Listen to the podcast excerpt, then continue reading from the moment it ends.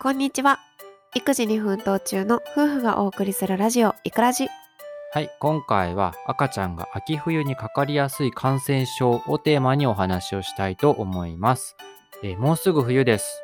この時期になると赤ちゃんの病気、感染症心配になりますよね。そこで保育士であり、以前は病児保育室に勤めていた経験のある妻に、秋冬にかかりやすい病気について伺いたいと思います。まず、秋冬は赤ちゃんどんな病気にかかりやすいですか、はい簡単にご紹介をお願いします。はい。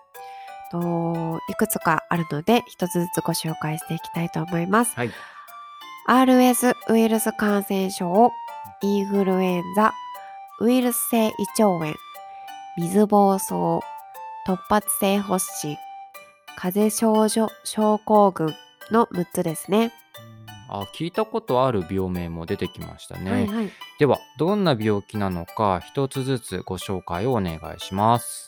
はい。ではまず RS ウイルス感染症ですね。はい。これは RS ウイルスの感染による呼吸器系の感染症です。えで、非常に感染力が強くて、生後1歳までに半数以上が、2歳までにほぼ100%の乳幼児が感染します。はい。で、9月頃から流行し、春まで続きますね。で、近年では夏から春まで流行が始まるとうん、あ、じゃあ。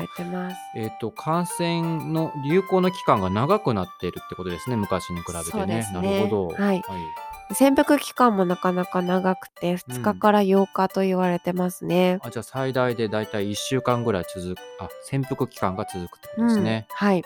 で症状は発熱、鼻水などのものが数日続きます。うんうんうんうんで咳や咳の悪化や呼吸が苦しそうな時は要注意です。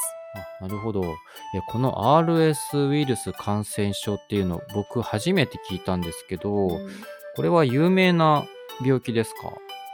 そうですね。割と有名なもので保育園に行ってるうん。方はうん。わかると思うんで、行かせてる方はわかると思うんですけど、もう一人ね、園児が RS ウイルスになったら、もうバーって他の子にも広がるって感じのイメージですね。そうなんだ、まあ、うんうん。非常に感染力が強いっていうことなんでね幼稚園でもね多分一人がなったらバーって広がっちゃうんだろうね、うんだから気をつけなきゃいけないよね。はい。なるほど、そういう病気でした。次に、じゃあ、インフルエンザとは、まあ、皆さん知ってるかとは思うんですけれども、確認の意味を込めて簡単に紹介をお願いします。はい。インフルエンザとは、インフルエンザウイルスに感染して起こる感染症です。はい。人に流行を起こすのは A 型と B 型のウイルスですねあこ。の2種類よく聞きますよね。はい。。例年12月から3月に流行し、うん。はい。短期間で多くの人に感染が広がります。はい。で、咳、喉の痛み、高熱、全身のだるさ、食欲不振などの全身症状が強いですね。えーインフルエンザは予防注射である程度予防がでるできると思うんですが、これうん大人は毎年やる人いると思います。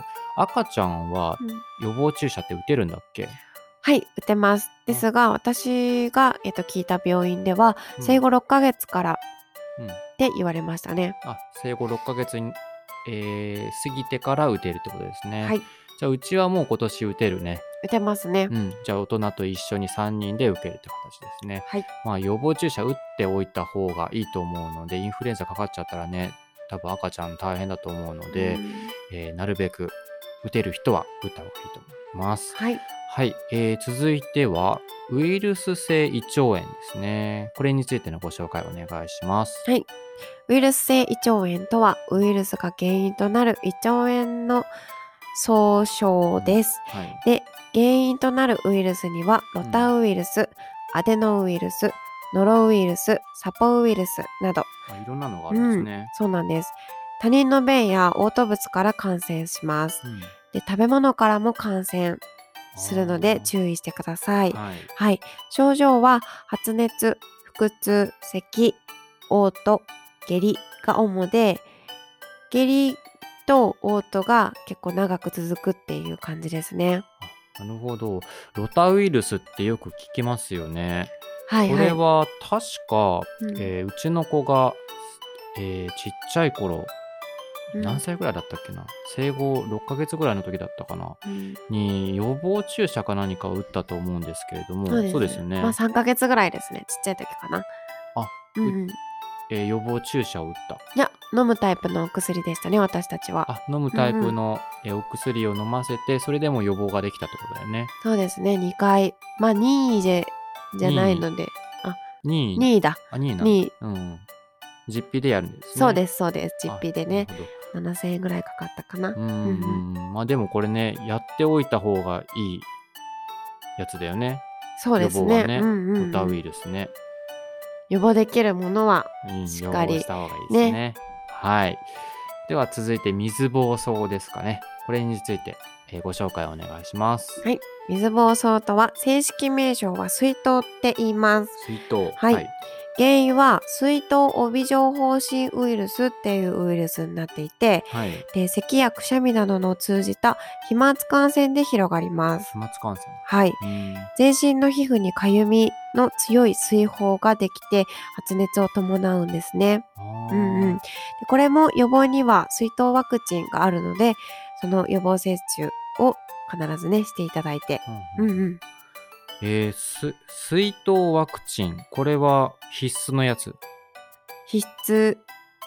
必須かとかちょっと忘れた？ちょっと忘れちゃったけど確かうん。2位だったかあな。2位なんだ。うん。まあ、まあどっちかわからないけど、まあ、すみません。あ打った方がいいやつですよね。うちはじゃあ打ったのかな？打ちました。打ちました。うん。うん。まあね、あの、これもね、予防できる、予防注射がある以上はやった方がいいやつですよね。すね。はい。うんうんじゃあ続いて、突発性発疹。はいこれについて、えーお願いします。はい、突発性発疹は季節に関係なく起こるけど一応紹介していただきたいと思います。はい。乳幼児期の赤ちゃんの代表的な病気となっていてうんほとんどの赤ちゃんがかかります。うんうんうん、発熱と発疹を伴うウイルス性の感染症ではい。40度近い高熱を出して熱が下がるとともに全身に発疹ができます。はいい。で感染力は弱い、ですね他の子にうつることはまずないです。うん。はいうんで予防に予防は特にありません。うん、予防できないんだ。そうなんですよ。必ずと言っていいほどかかる。うんうんそうなんです。はい。だから、うん、あの、そうなんです。そう。う。ん。で、熱性痙攣も引き起こすこともあるので、注意していただきたいと思います。熱性痙攣って何ですか、熱性痙攣はお熱を出した時に、うん、あの、痙攣を起こしてしまうことですね。怖いねそれ。痙攣を起こして意識とか失っちゃうってことかな。うーん、意識は、まあそれまあ、ぞれか、そこ、それぞれうんなんですけど、大体はこう、うん、なんかの、引きつった感じで。えー、怖いねそれは起きたら、うんうんそうなんですよ。うちはちなみにこれは起きた発症したかな？一応、あのなんかそれらしいのはあったんだよね それらしい、ね。あの熱が出るって話だったんですけど、うん。その時お熱は出なくてなぜか発疹だけが全身に出てる状態だったので、ちょっとわからなくて数日うん。様子を見たら、その発疹なくなったので、そう。うんだからあれがもしかしたら突発性発疹だったかもしれない、そうなんですよね。でもわからないよね。だからうん。もう一回来るかもしれないしちょっとわからないけどまあそういう症状があったよね一回ね。そうなんですよね。うん。まあ予防は特にないということなんですけど症状が悪化しないかどうかちょっとふ心配ですよねこれね。そうですね。だから注意深く見てってはい。感じですかね。はい。はい。では最後に風邪症候群とは？何でしょうか？はい。こちらは鼻や喉の粘膜からウイルスがウイルスや細菌が入ることが原因です。はいで鼻水、咳、喉の痛み、発熱などの症状が出ます。うーんうん、自宅治療で自然にあの治るものなので、うん。咳で眠れなかったり鼻が詰まってミルク飲めないっていう時はあの速やかに小児科へ行っていただきたいと思います。なるほど。これいわゆる大人の風邪ってことですかね。そうですね。うんじゃああまああの自宅で様子を見て、まあ、それで普通に治るけど、えー重症化することもあるから注意深く様子を見て、うんうん。なんか苦しそうにしてたらすぐに病院へって感じですかそうね。ですね。特にね、まだ生後間もなかったりするとね、うん重症化しやすいと思うので。うんうんうんうちなんかはよくね体調不良を起こして鼻水垂れたりだとかねそういうのあるけどまあでも熱は出てないから様子見って感じで大体治っちゃうよね。そうそうそうそう。うん、まあでも重症化しないかどうかはいつもね、あの注意深く観察して見守ってます。はい。はい。ではまとめに入りたいと思います。えー秋冬に赤ちゃんがかかりやすい病気、えーこれは、えー RS ウイルス感染症、インフルエンザ、ウイルス性胃腸炎、水疱瘡、突発性発疹、風邪症候群の6つ。これで合ってますか？はい、合ってます。はい。まあ、どれもね、あの、鼻水や咳が出るだとか、えー発熱や発疹が出る、下痢が続くなど、赤ちゃんの見た目の体調の変化でわかることが多いものだと思います。なので、体調の変化に気がついたら、えー注意深く様子を観察して、な長引く、もしくは重症化したらすぐに小児科に相談すると良さそうですね。そうですね、うんまあこれからの時期、くれぐれも体調の変化には気をつけてくださいね。はい。あと赤ちゃんもそうだけど、大人の皆さんも気をつけなくちゃしっね。かり、ねうん体調管理を。うん しましょう。はい。はい。